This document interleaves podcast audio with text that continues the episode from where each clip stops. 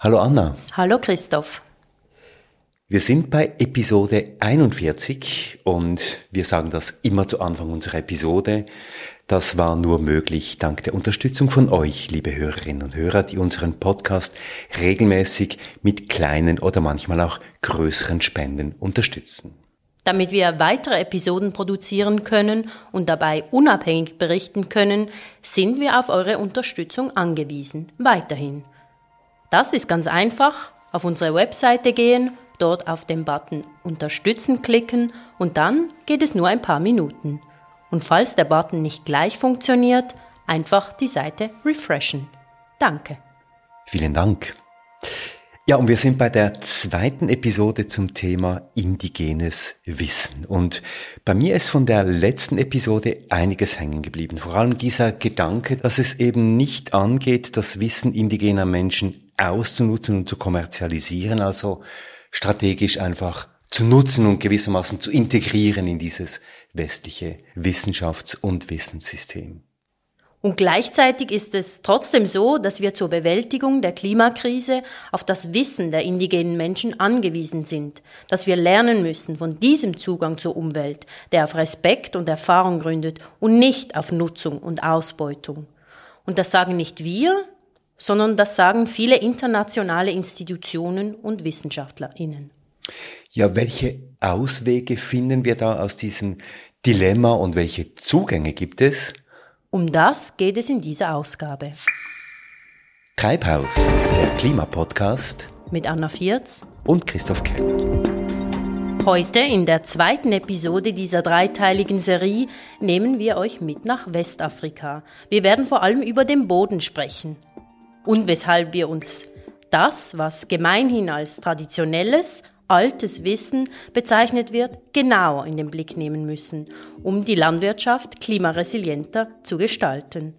Und es geht dabei wiederum um die Akzeptanz von alternativen Wissensschätzen und die Dekolonialisierung unserer eigenen Wissensformationen, auch unseres Zugangs zu Wissen. Denke, die akademische Wissenschaft jetzt gerade in den USA und in Europa hat oft so einen alleinigen Wahrheitsanspruch, was jetzt eigentlich so in einer transdisziplinären Arbeit, die wir brauchen, um die Wissensformen zu verbinden, sehr stark im Weg steht. Und das ist eine Problematik, die wir eigentlich durch eine Dekolonialisierungsarbeit an uns selbst erstmal ähm, bearbeiten müssen, um sozusagen diese Arroganz abzulegen.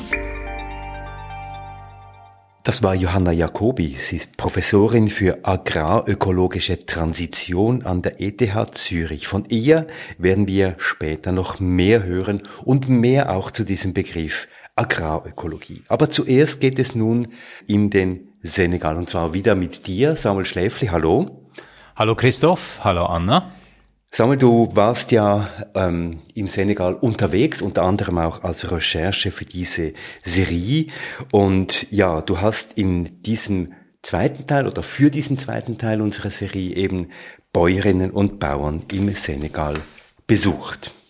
Warum denn gerade im Senegal?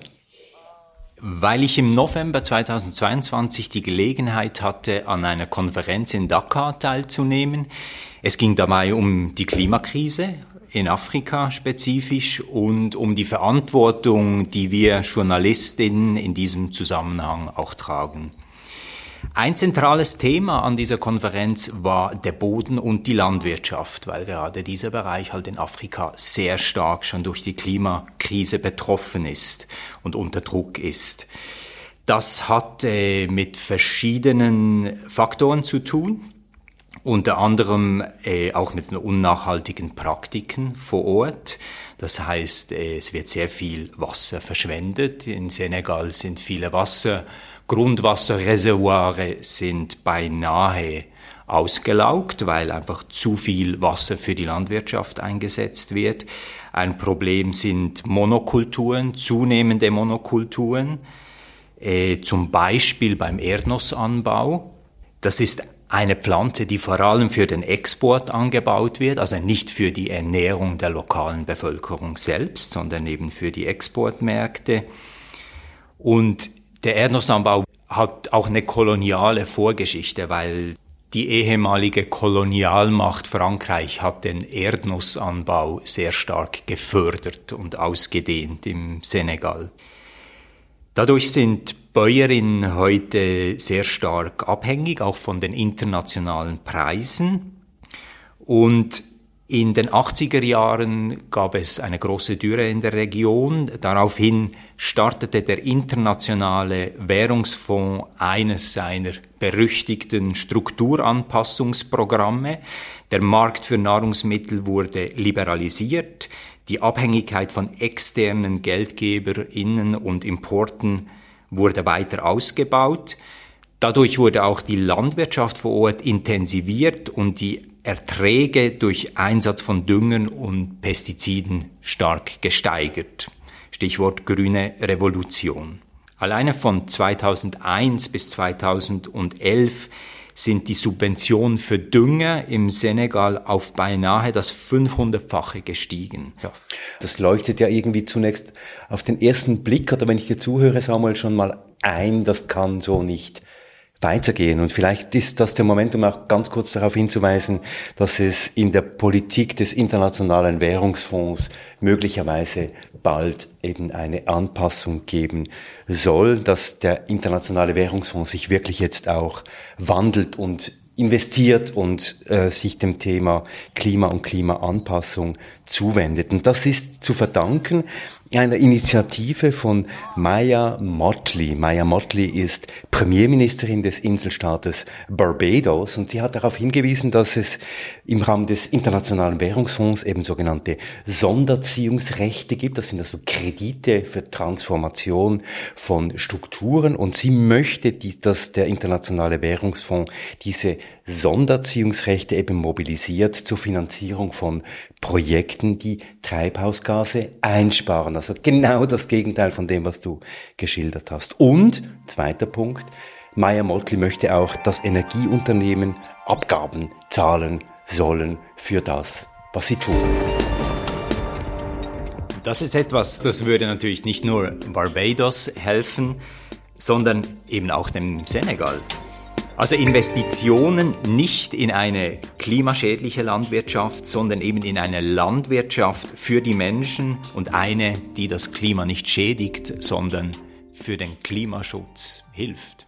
Und dann wolltest du, Samuel, vor Ort wissen, ob das auch geht oder wenn es geht, wie. Genau, und dafür habe ich die Farm von Samba Crigiea besucht, ein Kleinbauer in Mboro.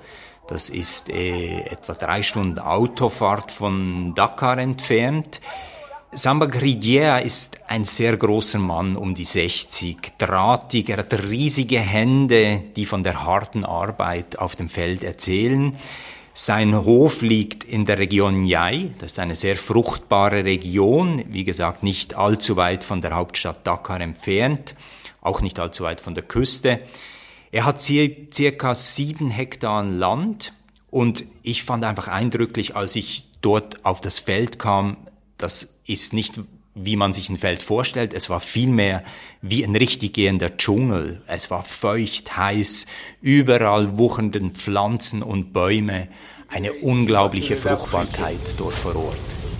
Disons, il y a les manguiers, il y a les citronniers, il y a les avocatiers, il y a les cocotiers aussi. Samba Cridier baut vier verschiedene Sorten Avocados an, sechs unterschiedliche Sorten Mangos. Dazwischen hat er Beete mit Gemüse für den Eigenbedarf angelegt, Beete mit Süßkartoffeln zum Beispiel, äh, auch Mais, Auberginen. Er hat mehrere Kühe, die er unter anderem dazu braucht, auch biologischen Dünger für seinen Hof herzustellen. Un petit, un petit ressource pour, pour pouvoir financer. Und wie funktioniert es mit der Bewässerung? Auch das war eindrücklich, denn er muss praktisch nicht bewässern. Da die Bäume die Feuchtigkeit zurückhalten, entsteht vor Ort ein feuchtes Mikroklima. Diese Feuchtigkeit und die dadurch unterstützte Biodiversität, die tragen zur hohen Fruchtbarkeit des Bodens bei. Samba hat im Vergleich zu anderen Bauern in den Bauern und Bäuerinnen in der Umgebung etwa doppelt so hohe Erträge. Das hat mir vor Ort Raphael Bellmer erzählt, der bei unserem Besuch mit dabei war. Raphael Bellmer ist ein Forscher des CIRAD, eines französischen Forschungsinstituts, das im Bereich Landwirtschaft äh, sehr aktiv ist und sich eben auch stark für die Agrarökologie einsetzt. Das CIRAD ist auch Teil der DITAS, der Dynamique pour une transition agroécologique en Sénégal, ein großes zivilgesellschaftliches Bündnis von Bäuerinnen, Forschenden, NGOs, Konsumentinnen und Aktivistinnen. Sie setzen sich im ganzen Land mit Veranstaltungen, mit Märkten, Workshops und vielem weiteren für eine agroökologische Transition im Land ein. En agroécologie, il y, a, des principes, il y a des éléments qui ont été mis en avant par la FAO, qui sont les, les 10 éléments de l'agroécologie. Et un des éléments clés, c'est la diversité. La diversité, c'est la, donc la diversité. Ist das jetzt, was du erzählt hast, Samuel, von Samba Cridias, Dschungel, ähm, Plantage, Acker, Wald. Ist das ein typisches Beispiel für diese agrarökologische Offensive im Senegal? Raphael Bellmer hat mir vor Ort erzählt, dass Sambas Agroforst eigentlich ein sehr typisches Beispiel ist für ein agrarökologisches System. Es zeichnet sich aus durch eine enorm hohe Diversität. Es kommt beinahe ohne chemische Pestizide und Dünger aus und Samba Crigier produziert vor allem für die lokalen Märkte in der Umgebung und eben nicht für internationale Exportmärkte. Ich habe nachgeschaut und äh, gefunden, dass die FAO, also die Welternährungsorganisation, ja vor einigen Jahren bereits zehn Kriterien aufgestellt hat, die die Agrarökologie ausmachen, nämlich eine hohe Diversität an Pflanzen, dass man eben Synergien im Ökosystem nutzt, dass natürliches Düngen passiert, eben durch Leguminosen wie Bohnen und so weiter. Dann dass Ressourcen geschont werden und geschlossene Kreisläufe ähm, implementiert werden, dann auch eine hohe Resilienz angestrebt wird, weil eben das ganze System weniger anfällig ist auf Dürren, auf Hitze und auf Schädlinge und Krankheiten. Und ein zentrales Kriterium ist die Co-Kreation und das Teilen von Wissen, das Zusammenbringen von unmittelbar lokalem Wissen aus der Landwirtschaft, wie du angesprochen hast, Christoph, oder von indigenen Gruppen, dieses Wissen mit dem Wissen von WissenschaftlerInnen und Forschenden wie demjenigen von Raphael Bellmar zu verbinden. Und wie wichtig, dass dieses Zusammenbringen von Wissen eben ist, auch das konnte ich auf der Farm von Samba Grigea erfahren. Ça détruit pratiquement les, les, les 90% de la production. Seit einigen Jahren werden seine Mangos nämlich von Fruchtfliegen befallen.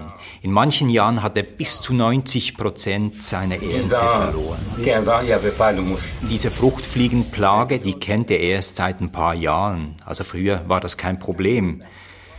Raphael Bellmer hat mir dann erzählt, wie es dazu kam. On est dans un contexte aujourd'hui mondial dans lequel il y a de plus en plus de bioagresseurs invasifs. Die Fliege tauchte erstmals in Asien auf. Dann etwa vor 15 Jahren wurden erste Schäden dadurch in Afrika entdeckt und heute ist sie eine riesige Plage für Millionen von Mango-Bauern und Bäuerinnen. Über Früchtetransporte im Rahmen der zunehmenden Globalisierung wurde diese Fliege sehr wahrscheinlich importiert. Kommerzielle Großbauern und Bäuerinnen nutzen dagegen Pestizide, doch das ist für Samba eben keine Option. Einerseits wäre das schlecht für die Biodiversität und für die Kleinlebewesen auf seinem Hof, andererseits sind diese Pestizide auch einfach viel zu teuer für ihn. Gemeinsam mit Raphael Bellmer vom SIRAT suchen sie gemeinsam nun nach Möglichkeiten für eine natürliche Bekämpfung der Fruchtfliege zum Beispiel durch das Einführen von Nützlingen oder eben auch durch das Ausbringen von sterilisierten männlichen Fruchtfliegen. Eine andere Methode ist auch die angepasste Ernte, zum Beispiel so, dass Mangos nicht am Boden liegen bleiben, wo sich dann die Fruchtfliegen weiter vermehren können. Aktuell hängen in den Bäumen von Samba Crigieras Hof überall alte Kanister und das sind Low-Tech selbstgebaute Fallen für diese Fruchtfliegen mit einem natürlichen Gemisch, das sie anlockt. Das äh, reicht natürlich nicht, um, um diese Plage wirklich Herr zu werden. Aber Raphael Bellmer und der Sira nutzen diese Fallen auch, um die Fruchtfliegen auszuzählen und so die Dynamik dieser Plage besser zu verstehen und dagegen Maßnahmen treffen zu können. Jetzt 90 Prozent Ernteverlust bei den Mangos. Äh, wenn ich das höre und ich wäre ein Agrokonzern, würde ich sofort mit der Chemiekeule anrauschen und sagen, das muss jetzt sofort bekämpft werden. Also offenbar geht Samba Crigea mit ganz anderen Methoden an dieses Problem heran. Non, avant, il n'y avait pas de mouche. Disons, dans 10 ans, 10 ans, 15 ans, il n'y avait pas de mouche. Einerseits geht er mit anderen Methoden an dieses Problem an, wie du sagst, Andererseits ist er aber einfach auch resilienter als andere Bauern und Bäuerinnen in der Umgebung. Er hat mir nämlich erzählt, dass er unglaublich froh sei, dass er auch noch Zitronen, Avocados und Kokosnüsse anpflanzt. Dadurch kann er seine Verluste bei den Mangos bis zu einem gewissen Teil ausgleichen. Er ist also nicht einfach nur von einer Pflanze alleine abhängig. Zugleich baut er ja auch noch Gemüse und Getreide für den Eigengebrauch an wodurch er wiederum weniger abhängig ist von steigenden Marktpreisen. Das bedeutet also, Samuel, durch die Diversität der Bewirtschaftung auf seinem Hof ist er auch resilienter gegenüber Ernteausfällen und auch ökonomischen Schocks. Genau, die biologische Diversität unterstützt eben auch die sozioökonomische Widerstandskraft.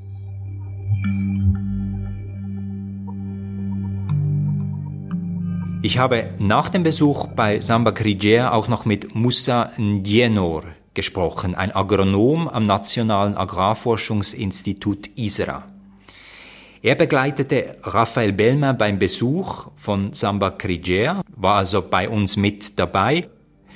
Und genauso wie Raphael Bellmer ist er Feuer und Flamme für die Agrarökologie und unterstützt auch die nationale Bewegung für eine entsprechende Transition. Ich wollte von ihm wissen, wie weit verbreitet die Agrarökologie denn heute im Senegal tatsächlich schon ist und ob sie auch von der Regierung unterstützt wird. Il faut résoudre ces problèmes de sécurité alimentaire, quoi. Et donc euh, des agropoles, l'agrobusiness, euh, l'agriculture intensive, parce que les besoins. Wie er sagt, ist die erste Priorität für die Regierung, die Bevölkerung mit Lebensmitteln versorgen zu können. Also die Versorgungssicherheit. Und dieser ist derzeit stark gefährdet. Einerseits ist da das demografische Wachstum, das sehr hoch ist. Andererseits sehen wir die Folgen der Klimakrise mit zunehmenden Dürren, aber auch Stürmen, die dann wieder Ernten kaputt machen. Und nun kommt noch der Krieg in der Ukraine mit dazu, der unter anderem die Preise für Dünger, Treibstoffe und Lebensmittel stark in die Höhe getrieben hat. Unter diesen Umständen besteht relativ wenig Raum für Experimente. Man setzt also weiter auf agroindustrielle Modelle und die Intensivierung auf den Feldern. Aber könnte denn, das ist ja immer die Frage, könnte denn die Agrarökologie die Bevölkerung im Senegal auch tatsächlich ernähren? Ich kann mir vorstellen, das ist die zentrale Frage, die immer wieder gestellt wird. Musa Yenor hört genau diese Frage immer wieder von Regierungsseite. Les gens sont dans la dynamique de chercher des, des, des évidences. Mais pour retourner la question au, au gouvernement en disant mais l'agriculture conventionnelle qui existe aujourd'hui, ben, a ses limites aussi. Was er dann antwortet, ist einfach, zeigt ihr uns doch, dass das aktuelle System funktioniert. Denn das tue es nämlich nicht. Im Senegal zum Beispiel wird ein sehr großer Teil der Nahrungsmittel heute importiert. Das Land macht sich dadurch abhängig von internationalen Preisschwankungen. Es kann sich auch nicht selbst ernähren. Und das berge eben eine sehr große Abhängigkeit. Seiner Meinung nach sollte das Ziel vielmehr die Ernährungssouveränität sein. Und dafür bietet eben die Agrarökologie die besten Möglichkeiten. euh, à la fois les politiques, euh, les décideurs, les chercheurs, services techniques, ONG, société civile, pour, pour, vraiment pour ces mouvements, ces dynamiques-là. Vraiment, Ditaï, c'est vraiment là-dessus, travailler avec les ministères. Hein. Ils ont souvent avec les,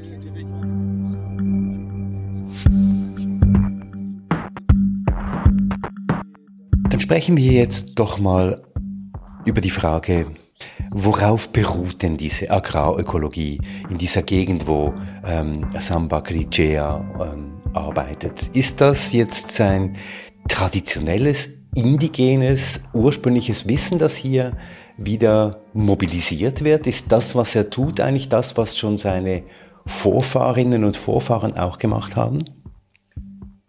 Ganz viel von dem, was er heute dort macht, hat sich natürlich über Generationen entwickelt. Ja, es ist eben ein sehr lokales, spezifisches Wissen, das über lange Zeit entstanden ist. Ein Wissen zu den dortigen Pflanzen, zu den Tieren, das Wissen zu den lokalen Ökosystemen.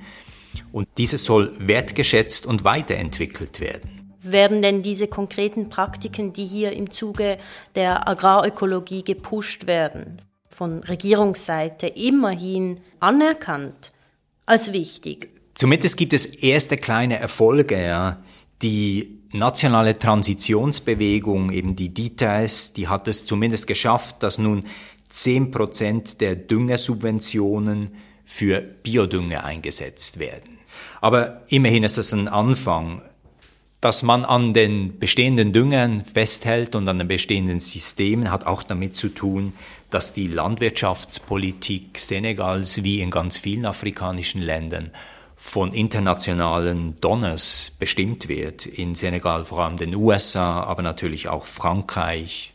Und in diesen Ländern gibt es natürlich große industrielle Interessen äh, von Pestizidkonzernen, von Düngerunternehmen, die am bestehenden System festhalten möchten. Gerade deshalb, oder, ist eine weltweite Bewegung, die sich für eine Transformation des Ernährungssystems einsetzt, so wichtig, und zwar nach agrarökologischen Prinzipien.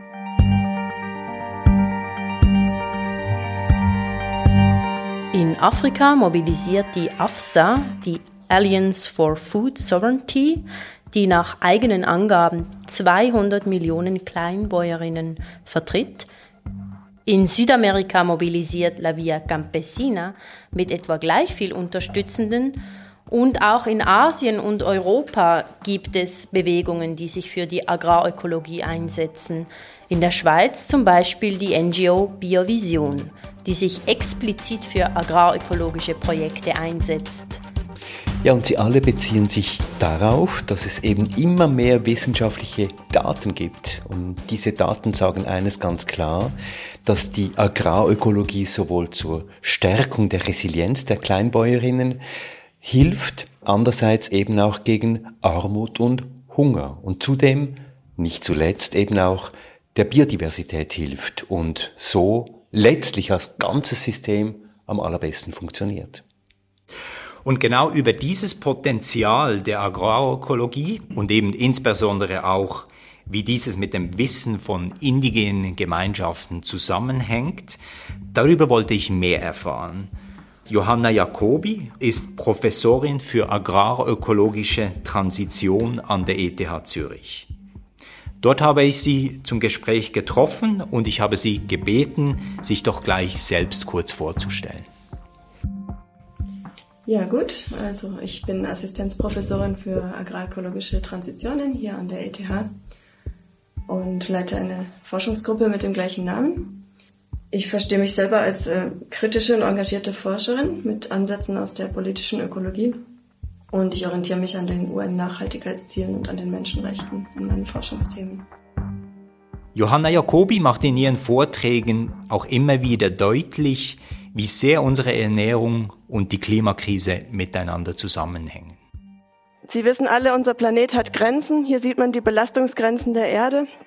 Wir sehen, dass einige Bereiche schon sehr weit überschritten sind.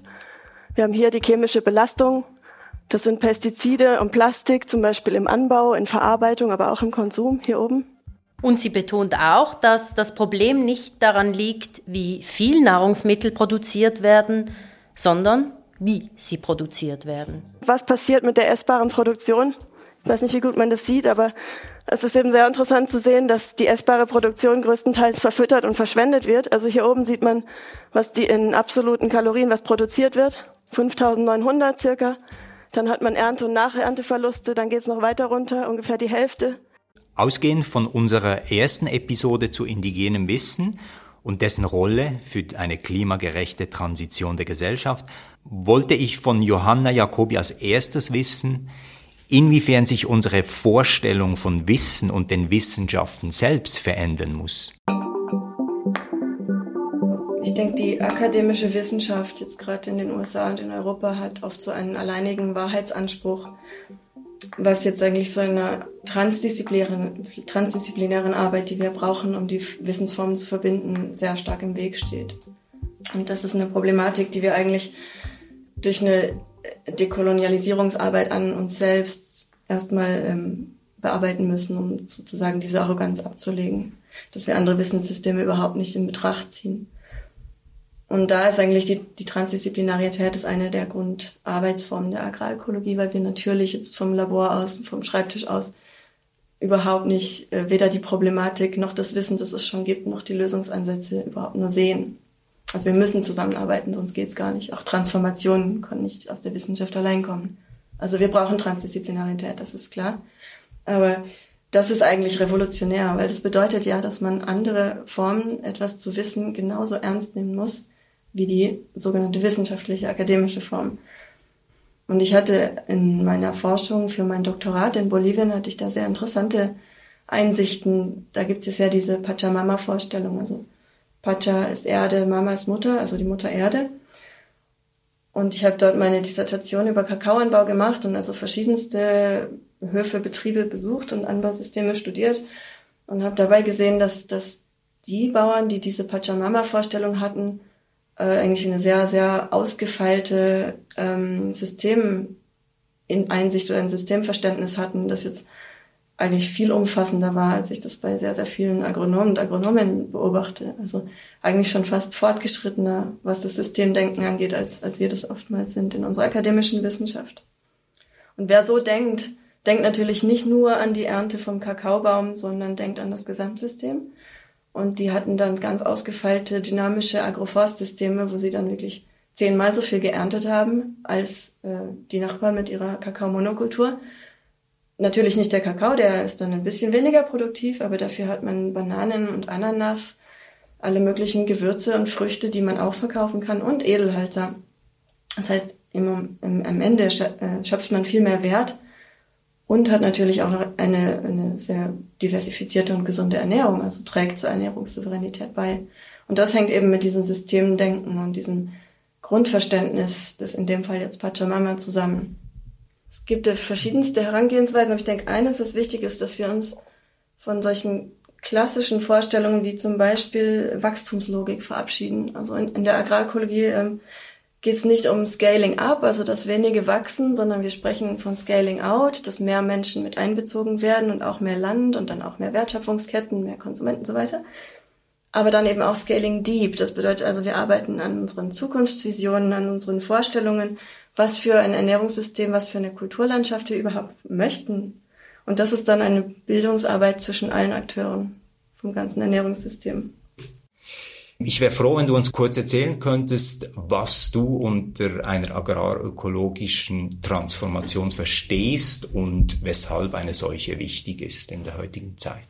Ich verstehe die agrarökologische Transition eigentlich als eine bewusste Umstellung äh, von unseren Agrar- und Ernährungssystemen auf auf eine nachhaltige und faire ähm, oder als nachhaltige und faire Systeme. Und das eigentlich als gesamtgesellschaftliche Aufgabe, also nicht nur der Landwirtschaft, nicht nur des Konsums, sondern von allen. Äh, da gibt's ganz viele Modelle, die verschiedene Schritte und Abläufe beschreiben. Und die haben aber eigentlich einiges gemeinsam, zum Beispiel, dass eigentlich immer das Agrarland diversifiziert wird. Oder dass, äh, also das bedeutet, dass Bäume integriert werden, Mischkulturen, Hecken und so weiter. Auch, auch Tiere gehören dazu. Und dass man eben ein höheres Niveau an, oder ein höheres Level von Selbstversorgung und Ernährungssouveränität anstrebt. Und dazu gehört auch, dass die Ernährungssysteme von den Akteuren bestimmt werden, die darin und davon leben. Und das schließt alle Konsumenten, Konsumentinnen mit ein, weil wir vergessen ja sehr oft, dass wir eigentlich von äh, funktionierenden Ökosystemen abhängen. Also dass nicht große Firmen oder Supermärkte uns ernähren, die eigentlich nur Zwischenhändler sind, sondern Bauern und Bäuerinnen, Verarbeiter, Verarbeiterinnen und so weiter. Und das bedeutet also auch, dass es darum geht, die extreme Machtkonzentration in unserem Ernährungssystem äh, durch die Alternativen zu umgehen. Also durch die agroökologische Transition, die beinhaltet auch das. Und bei dieser Umstellung spielt natürlich das lokale Wissen und das indigene Wissen eine extrem wichtige Rolle. Es gibt verschiedene Forschende, die sagen eben, dass die Agrarökologie sich auch sehr stark aus dem indigenen Wissen speist. Ähm, könntest du uns da ein bisschen einen Einblick geben, eben äh, in, in welcher Form, dass sich die Agrarökologie spezifisch auch auf solches indigenes Wissen bezieht? Ja? Also sie bezieht sich ja eigentlich auf die Verbindung von dem lokal traditionellen indigenen Wissen mit dem sogenannten modernen und wissenschaftlichen Wissen. Das finde ich ganz wichtig, dass es eben um beides geht, also nicht nur das eine oder das andere. Aber was natürlich wichtig ist, dass das indigene, lokale, traditionelle oder alte Wissen überhaupt eine große Rolle spielt. Und, und da ist würde ich sagen, es ist absolut wichtig, ähm, gerade in Bezug zur Klimakrise, weil ähm, unsere jetzigen Landwirtschafts- und Ernährungssysteme sind nicht nur nicht nachhaltig, weil sie zum den Ökozid mit verursachen, zu dem auch der, die Klimakrise gehört, sondern sie sind auch extrem ungerecht. Also wir sehen, dass die Zahl der Hungernden ansteigt, dass die Zahl der übergewichtigen Fettleibigen weltweit ansteigt. Dazu werden ein Viertel oder fast oder ein Drittel der Nahrung verschwendet oder verloren, gehen verloren. Ähm, es wird mehr Anbaufläche für Futter und Energie verwendet als für Nahrung. Und obwohl seit Jahren von nachhaltigen Ernährungssystemen gesprochen wird, sehen wir eigentlich eine Verschlechterung und keine Verbesserung in diesen Zusammenhängen. Eher das Gegenteil. Und da wird, wird klar, dass es andere Formen von äh, Wissen braucht, andere Formen von Lösungsansätzen, äh, um zu so einer ähm, Ernährungs- und Anbauweise zu kommen, die lokaler und dezentralisierter und resilienter wird. Und das bearbeitet genau die Agrarökologie mit dem Ziel der Ernährungssouveränität, wo sie eben diese Wissensformen, auf diese Wissensformen aufbaut. Und könntest du da vielleicht ein konkretes Beispiel auch dafür machen, eben dieser lokale Kontext mhm. ist sehr wichtig, eben auch, äh, ich denke, dass das, das traditionelle Wissen, das alte Wissen, das an spezifischen Orten vorhanden ist. Gibt es da vielleicht Beispiele dafür, damit wir ein bisschen besser verstehen, weshalb gerade dieses Wissen so wichtig ist, jetzt eben auch für diese Transition oder Transformation zu einer wirklich mhm. nachhaltigen Landwirtschaft? Also die Menschheit betreibt ja seit Jahrtausenden Landwirtschaft und hat dabei sehr, sehr ausgefeilte Technologien entwickelt, die ja auch Resilienz gebildet haben, auch zum Beispiel zu Klimaextremen. Und Beispiele, die man eigentlich überall auf der Welt in fast allen Klimazonen finden kann, sind Agroforstsysteme. Zum Beispiel für, wurden für Europa 46 verschiedene äh, Arten von Agroforstsystemen dokumentiert. Ähm, dann gibt es natürlich das berühmte Milpa-System aus den Anden oder aus den Amerikas generell, äh, wo Mais und Bohnen und äh, Kürbisgewächse kombiniert werden, die sich also gegenseitig nicht nur düngen, sondern auch schützen und äh, vielseitige Nahrungsmittel liefern. Also das heißt, die eine Pflanze schützt die andere und dadurch wird das ganze System dann eigentlich eine Art resilienter auch. Genau, also auf ganz vielfältige Weise. Also der Mais ist die Bohnenstange für die für die Leguminose. Äh, die Leguminose düngt den Boden mit Stickstoff. Das Kürbisgewächs bedeckt mit großen Blättern den Boden und hält ihn so feucht. Und das sind nur ganz wenige von den vielen, vielen Zusammenhängen, die da schon nachgewiesen wurden. Zum Beispiel gibt es dieses äh, selbstregulierende Reis-Enten-Fisch-System aus dem alten China, das also ein tolles Kreislaufsystem eigentlich darstellt oder darstellt. Oder es gibt die Zinampas, die, die schwimmenden äh, Inselbeete in Mexiko, Es gibt die Sukakoyos im Andenhochland, wo ich lang gelebt habe. Das sind also solche Hochbeete äh, für Knollenfrüchte zwischen Kanälen, wo das Wasser also die Temperatur extremer ausgleicht und den Boden feucht hält. Und diese Anbausysteme sind alle hochproduktiv, äh, die sind biodivers, die sind selbstregulierend, sind also nicht auf teuren Dünger oder Pestizide angewiesen, auch nicht auf externes Saatgut sind aber allerdings natürlich wissensintensiv und komplex. Und dieses Wissen ist genau das, was uns eigentlich mit der Änderung der Lebensstile und dieser Vereinheitlichung unserer Ernährung, die wir erleben und unserer Kulturlandschaften ganz extrem verloren geht. Also das wird auch in der Wissenschaft als Epistemizid bezeichnet, der mit dem Ökozid einhergeht. Also das heißt, dass mit der grünen Revolution auch seit den 50er Jahren, dass damit eigentlich dieses ganze Wissen auch verloren ging und uns das heute fehlt jetzt. Eine sehr, sehr wichtige Komponente, da ist das Saatgut, ne? da kann man das am, fast mit am deutlichsten sehen. Also in meinen verschiedenen Forschungsarbeiten in Bolivien äh, begegnet mir das, oder auch jetzt in anderen Ländern ist mir das immer mal wieder begegnet, dass äh, eigentlich das Saatgut nicht mehr vorhanden ist, das man gerne hätte, um etwas anders zu machen, um Alternativen aufzubauen. Also zum Beispiel in, in Bolivien, wo selbst wenn man Soja anbauen möchte, dort wird die, die Soja-Moment bet, bet, äh, die bedeckt schon zwei, äh, ein Drittel des Agrarlandes. Und es gibt Akteure, die möchten gerne nicht transgene Soja und biologische Soja anbauen, aber die finden kein Saatgut mehr, das lokal angepasst ist, weil es eben alles verdrängt wurde. Und das war, also man muss dazu sagen, diese, diese Soja war ein Entwicklungshilfeprojekt der Weltbank in den 1990er Jahren und das in, Bolivia, äh, in Bolivien zu verbreiten. Und das hat ja nicht nur diese eine Sorte überall ausgebreitet, sondern auch indigene Gruppen verdrängt, also die Ayoreos und auch äh, Guarani-Gruppen. Und äh, hat sich so in die Regenwaldgebiete und auch in die Trockenwaldgebiete ausgebreitet, wo man richtig sehen kann, wie sich die Agrarlandschaft vereinheitlicht aber auch eben die Kulturlandschaft und das Wissen. Also es gibt dann fast gar nicht mehr die Möglichkeit, das überhaupt noch anders zu machen. Und wenn das Saatgut weg ist, ist das natürlich, also was ausgestorben ist, ist ausgestorben. Und dieses Weltbankprojekt, also das wurde mit der Idee implementiert, nehme ich an, die Landwirtschaft produktiver zu machen und profitabler dann, oder? Ja, man dachte, mit einem wachstumsorientierten, extraktivistischen Agrarmodell könnte man ähm, dem Land Devisen verschaffen. Aber dann hat man festgestellt, dass äh, das eigentlich nur sehr wenige Akteure sind, die überhaupt davon profitieren, die oftmals auch im Ausland leben und mit dem Land sonst eigentlich gar nichts zu tun haben und vor allem auch keine Steuern bezahlen. Also die, der Beitrag zu der Ökonomie des Landes ist sehr, sehr fraglich. Arbeitsplätze werden auch nicht geschaffen. Es ist alles maschinisiert. Man braucht sehr, sehr wenige Menschen. Zwei Personen für 500 Hektar werden angestellt, haben wir herausgefunden. Also auch das ist eigentlich ein leeres Versprechen gewesen und dazu hat es natürlich den Einsatz von Herbiziden massiv erhöht. Das also, kann man korrelieren mit dem Beginn von Sojaanbau, steigt das extrem an. Mhm, mhm. Also damit wurde, nehme ich an, auch der Markt geöffnet dann für internationale Unternehmen und ihre Produkte eben, also der Agrochemieindustrie. Dann. Ja, natürlich. Also das, die Soja wird halt auch von ganz wenigen Akteuren nur angekauft und gelagert. Und das sind transnationale Unternehmen. Also es ist ein von, von Anfang bis Ende eigentlich konzentrierter Markt und globalisiert. Und wie du gesagt hast, also die lokale Bevölkerung dann und eben auch die indigene Bevölkerung, die profitiert nicht von diesem äh, Produktivitätszuwachs, oder? Also im Gegenteil, weil sie wird ja verdrängt. Also es ist ja nicht nur Landgrabbing, sondern auch, dass sie dann dort keine Arbeitsplätze mehr finden, keine Nahrungsmittel. Es entwickeln sich sogenannte Food Deserts, wo man eigentlich gar nichts mehr bekommt. Also es ist natürlich auch mit einer extremen Abwanderung in die Städte verbunden.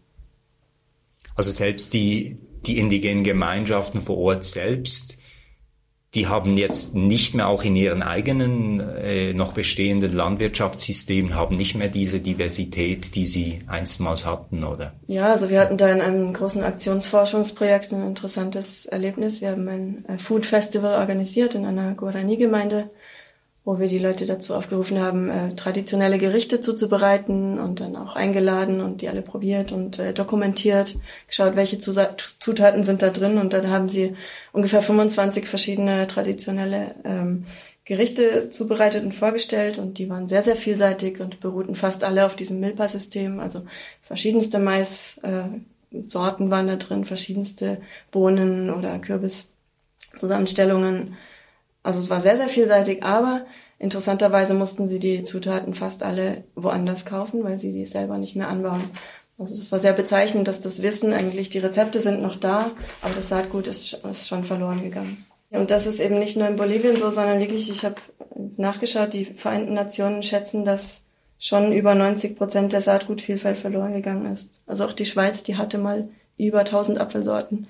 Und jetzt ist jeder dritte Apfel, der verkauft wird, in Golden Delicious. Also auch dort eine massive Reduktion von Vielfalt, obwohl es Anstrengungen gibt, die zu bewahren. Aber das ist eben jetzt nicht auf den globalen Süden beschränkt, sondern auch im globalen Norden ein großes Problem. Wie sieht's denn aus hier in der Schweiz? Ja, also ist die Agrarökologie auch für die Schweiz eigentlich ähm, relevant? Ist das ein System auch, das, äh, das hier wichtig ist? Und kann man vielleicht auch sogar hier in der Schweiz eben von, von einem Verlust von indigenem Wissen sprechen? Ja, absolut. Also es gibt ja auch hier sehr äh, gut angepasste, äh, lange bestehende Agrarökosysteme. Also man denkt nur an die Kastanienselven in, in Tessin oder die, die Obstgärten. Ähm, es gibt sehr, sehr viele vielseitige Agrarökosysteme, die bestanden haben. Aber im letzten Jahrhundert wurden die Menschen für jeden Baum bezahlt, den sie aus aus ihren Feldern entfernt haben. Jetzt versucht man das rückgängig zu machen, aber es ist eben schon eine lange Entwicklung, die äh, die grüne Revolution eigentlich auch hier propagiert hat, die dazu geführt hat, dass eben solche Systeme immer mehr verschwunden sind und damit auch das Wissen und damit auch die Vielfalt. Und natürlich haben sich unsere Ernährungsgewohnheiten vereinheitlicht und so weiter. Also es ist ganz klar auch hier der Fall. Und jetzt mit den neuen Herausforderungen, die wir haben, also nicht nur unsere ungesunde Ernährung und unsere Lebensstile, auch die Problematik der Machtkonzentration im Ernährungssystem kann man in der Schweiz gerade sehr gut beobachten.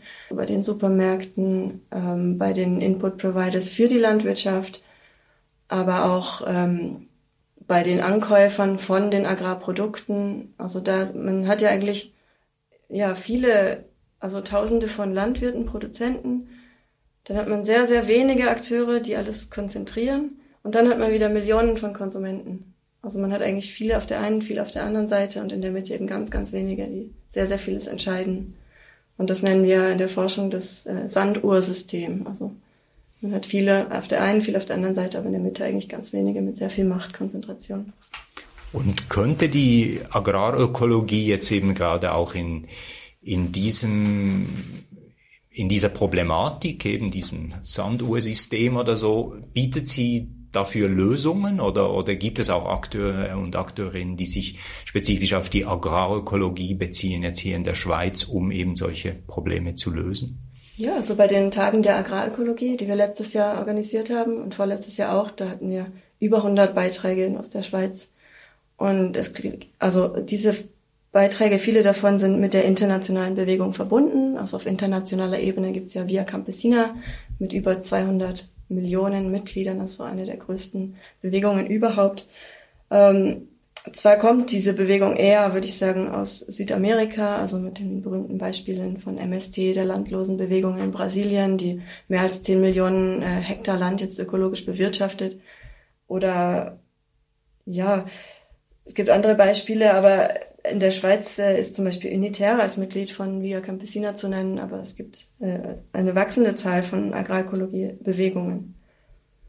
Und dazu gehört eben auch, dazu gehören auch die Food Movements aus den Städten, also die sich eigentlich verbinden mit den ländlichen Bewegungen, weil sie natürlich merken, okay, sie können jetzt nicht von der vereinheitlichten, von diesem vereinheitlichten Ernährungsangebot, Ernährungsangebot von, von Supermärkten und Firmen abhängen, die nicht so ein Interesse an, an, an oder die die Interessen vielleicht nicht wirklich teilen. Also das heißt eigentlich, dass der Überlebenskampf von, von der kleinbäuerlichen Landwirtschaft, den wir jetzt sehr stark aus dem globalen Süden kennen, der kommt eigentlich zusammen mit, mit dieser Bewusstseinsbildung bei den Konsumenten und Konsumentinnen. Das finde ich eine sehr interessante Konvergenz. Dazu gehört natürlich auch die, die alternativen Wertschöpfungsketten zusammen aufzubauen, wenn das so, also wenn dies so konvergiert, die dann auch an dieser Machtkonzentration vorbeigehen, also an der Junkfood-Industrie, an den großen Saatgut- und Pestizidkonzernen. Also jede Solavi, jeder Konsument, jede Konsumentin, die ohne Supermarkt auskommt, gehört dazu. aber natürlich auch auf dem, auf dem äh, Level der, der Regierungen. Also es gibt Regierungen, die Landbesitzgrößen begrenzen, die Agrarreformen machen, die den Biolandbau unterstützen, wie zum Beispiel auch in der Schweiz. Oder Kooperativen. Also es, es setzt sich dann auf den verschiedenen Ebenen fort. Also ein ganz berühmtes Beispiel ist natürlich das äh, Zero Hunger Programm der brasilianischen Regierung. Also die haben das wirklich geschafft, seit 2003 mit ganz vielen verschiedenen Maßnahmen die Unterernährung und die Armut massiv zu senken und dass 80 Prozent der Bevölkerung sich gesünder ernährt. Und das haben sie zum Beispiel geschafft, dadurch, dass Schulküchen äh, ökologisch und lokal einkaufen und verarbeiten. Und daran könnte man sich zum Beispiel hier sehr stark ein Beispiel nehmen. Das sind also eigentlich, würde ich sagen, Ausdrücke von diesen Bewegungen, die ihren Weg in die Politik geschafft haben. Und das entgegen massiver Widerstände der derjenigen Akteure, die eben von dem jetzigen System profitieren. Also das sind schon große Errungenschaften, die, die erzielt wurden und werden. Jetzt hast du das Beispiel Brasilien zum Beispiel erwähnt, wo, wo es wirklich gelang, auch die Ernährung diverser zu gestalten, was zur Gesundheit der, der Menschen mhm. auch beiträgt. Wie steht es dabei auch mit den Auswirkungen bezüglich, äh, bezüglich der Umwelt, ja, bezüglich den Ökosystemen? Ähm, Gibt es jetzt dort im, im Beispiel von Brasilien oder vielleicht auch allgemein, gibt es da einen direkten Link? Dann sieht man auch eben, dass solche Programme dann eigentlich auch wieder für die Landwirtschaft oder für die Ökosysteme allgemein einen, einen positiven Effekt haben. Ja, absolut. Ich habe das selber gesehen im Nordosten von Brasilien, wo wir äh, Gemeinden in dem Caatinga-Ökosystem besucht haben. Das ist also ein hochdiverses Ökosystem, das eben immer mehr ähm, durch Agro-Business-Landnutzung also verdrängt wurde. Aber es gibt eben auch, jetzt gerade auch durch diese Schulküchen, die die Produkte aus der Katinga von den Gemeinden kaufen, eine Wiedereinwertsetzung von dem traditionellen Wissen und den traditionellen Rezepten, die ja sehr, sehr vielseitig sind und auch sehr gesund sind, so dass also durch das Schaffen von einer Wertschöpfungskette, die kollaborativ organisiert ist, also ein Wert auch generiert werden kann, der der die Livelihoods der Menschen dort ermöglicht. Da kann man das direkt beobachten, ja. Aber was natürlich auf konzeptioneller Ebene sehr zentral für die Agrarökologie ist, ist die Biodiversität. Also das ist Grundbestandteil. Und weil sie natürlich mit dem Wissen zusammenhängt, das ja auch eine Diversität ist, sprechen wir von biokultureller Diversität.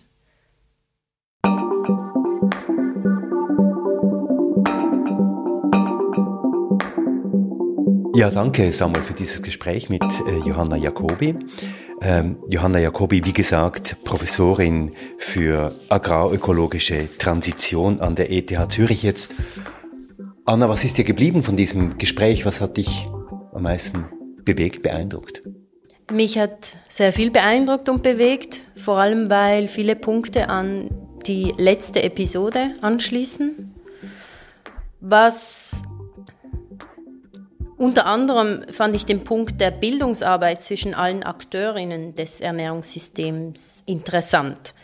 Also wie Johanna Jacobi es nennt oder die Fachbegriffe, die sie verwendet, das Scaling Out und das Scaling Deep, um das es in der Agrarökologie geht, das Verabschieden der Wachstumslogik also, ich glaube, was für mich jetzt wirklich auch nochmal sehr eindrücklich war, ist, wir sprechen ja von der Klimakrise und offensichtlich auch von einer Ernährungskrise. Und strukturell können wir ja sagen, liegen beiden Krisen, der Ernährungskrise oder der Landwirtschaftskrise in einem Land wie Senegal und der Klimakrise, die gleichen falschen Logiken zugrunde. Mich hat vor allem erschrocken, was Johanna Jacobi zum enormen Rückgang der Vielfalt von Saatgut und Sorten gesagt hat. Denn das Saatgut ist ja quasi wie das Fundament der Agrarökologie und einer großen Biodiversität. Also ohne vielfältiges Saatgut gibt es auch keine vielfältige Landwirtschaft.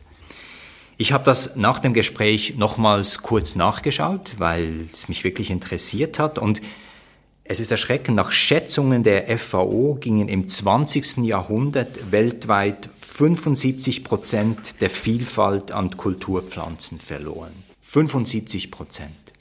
Und umgekehrt heißt das, heute haben wir nur noch 25 Prozent der Kulturpflanzen, die Anfang des 20. Jahrhunderts noch existierten. Das ist ein extremer Verlust. Enorm. Da haben wir auf der anderen Seite nochmal ein System, das auch bedrohend wirkt, bedrohlich wirkt, nämlich das Patentsystem. Es versuchen eben immer mehr große Konzerne wie Bayer, Monsanto oder Syngenta Sorten zu patentieren, um diese anschließend zu kommerzialisieren und damit eben auch zu ihrem Eigentum zu machen. Und sie verhindern dadurch, gerade dadurch, dass sie eben Gene von traditionellen Sorten mit einkreuzen, verhindern sie, dass diese alten Sorten dann wieder ausgebracht werden. Das heißt, es gibt da eine Tendenz, dass eben immer weniger Sorten auf den Feldern ausgebracht werden und von diesen Sorten eben immer mehr im Besitz dieser großen Konzerne sind, mit eingeschlossen der Verunmöglichung, dass diese Sorten traditionell weiterentwickelt werden können. Und genau darüber habe ich für diese Episode auch mit Simon Degelo gesprochen. Er ist bei der Schweizer Entwicklungs-NGO SwissAid für die Themen Saatgut und Biodiversität zuständig. Er hat mir am Beispiel eines Patents auf eine Peperoni erklärt, wie die klassische Züchtung und damit eine jahrtausendalte Technik für die Vervielfältigung von Sorten zunehmend unter Druck gerät. Also Syngenta hat vor, glaube ich, 15 Jahren oder so ein Patent eingereicht auf Peperoni. Und zwar war das eine einfache Kreuzung zwischen einer kommerziellen Peperoni und einer traditionellen Peperoni oder einer wilden Peperoni aus Jamaika, glaube ich, die sie irgendwo in einer Saatgutbank, also von einem Forschungsinstitut gefunden haben. Das Einzige, was sie gemacht haben, und das war schon dokumentiert, dass diese wilde Peperoni resistent ist gegen die weiße Fliege. Die weiße Fliege ist oft ein Problem bei Peperoni. Und das Einzige, was sie gemacht haben, ist, die beiden zu kreuzen und zu selektionieren. Und dann hatten sie eine Peperoni, die Resistenz war gegen die weiße Fliege. Also eigentlich etwas, was Züchter immer machen. So funktioniert Züchter, Züchtung. Und eigentlich ist klar, nach europäischem Patentrecht darf man normale Züchtungs also darf man Pflanzen, die aus normaler Züchtung kommen, nicht patentieren. Also es wurde explizit bei der Gründung der Europäischen Patentorganisation, also die die Patente vergibt für ganz Europa, ähm, wurde formuliert, dass äh, Pflanzensorten nicht patentierbar sind, weil dafür gibt es ja den Sortenschutz. Und das wurde dann umgestoßen im Zusammenhang mit der Gentechnologie, weil man sagte, ja, aber das ist ja keine Züchtung, sondern das ist etwas Technisches. Und die Industrie schafft es aber immer wieder, dann ihre Patentanträge so zu formulieren, dass es so klingt, als sei es patentierbar, dabei ist es normale Züchtung. Und dieses äh, Peperoni-Patent ist aus meiner Sicht ziemlich ein extremes Beispiel. Und wir haben eben Einspruch gemacht vor neun Jahren und die Verhandlung wurde dann immer wieder vertagt und vertagt und vertagt. Also unsere Einsprache wurde nicht behandelt bis heute eigentlich. Also, es gab gewisse Prozesse darauf, aber es gab noch keine Verhandlung. Ähm, und jetzt am 16. Februar wird es endlich verhandelt im Europäischen Patentamt, also erstinstanzlich. Das heißt, es kann dann auch noch weitergezogen werden. Dieses Pepperoni-Patent, der Name klingt natürlich lustiger als die Sache, wurde erstinstantlich behandelt. Wie war denn das Ergebnis, Samuel? Ja, das Gericht, das folgte Syngentas Argumentation. Es hat den Einspruch einer breiten Koalition von SwissAid, Public Eye, Oxfam, Pro Spezie Rara und weiteren Organisationen abgelehnt. Das Patent bleibt also weiterhin in Kraft.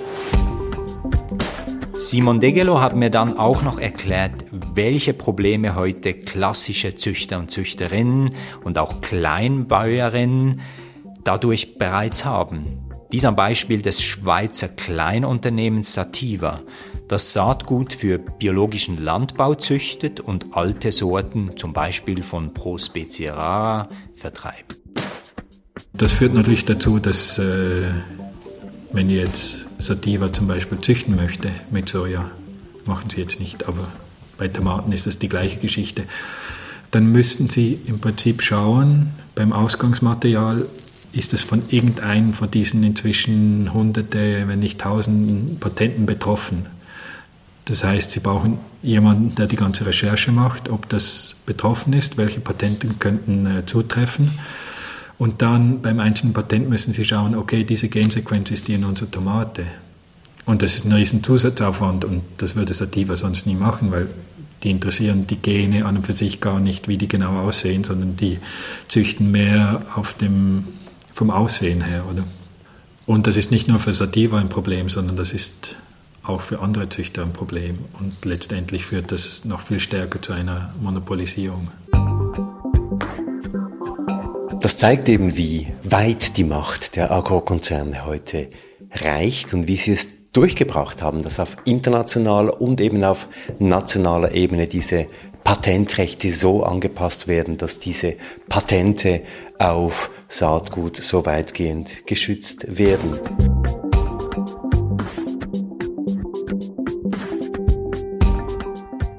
Reden wir noch kurz über die nächste Episode, Samuel. Worum geht es im dritten Teil dieser Serie? Wohin reisen wir? In der dritten Episode werden wir der Frage nachgehen, wie indigene Forschende die Wissenschaft selbst verändern und wie sie selbst mit ihrem Wissen zur Adaption und Transformation unserer Gesellschaft beitragen. Wir befassen uns zudem mit dem Konzept der Pluriversität, dem Projekt einer indigenen Universität inmitten des kolumbianischen Regenwaldes.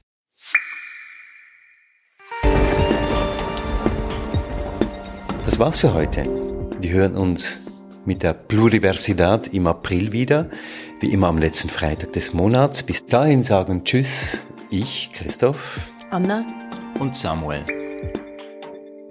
Treibhaus der Klimapodcast ist eine Produktion von Podcast Lab mit Samuel Schäfli, mit Lena Schubert, mit Johann Otten, Olivier Christe, Celine Elba und mit der Musik von Lukas Fretz. Moderiert von Anna Vierz und Christoph Keller. Treibhaus ist zu finden auf unserer Website www.treibhauspodcast.ch, auf Spotify, Audible, auf Apple Podcasts. Und wenn euch dieser Podcast gefällt, wenn ihr Anregungen habt oder Kritik oder Ideen, dann schreibt uns auf Facebook, auf Instagram oder per Mail an mail at treibhauspodcast.ch.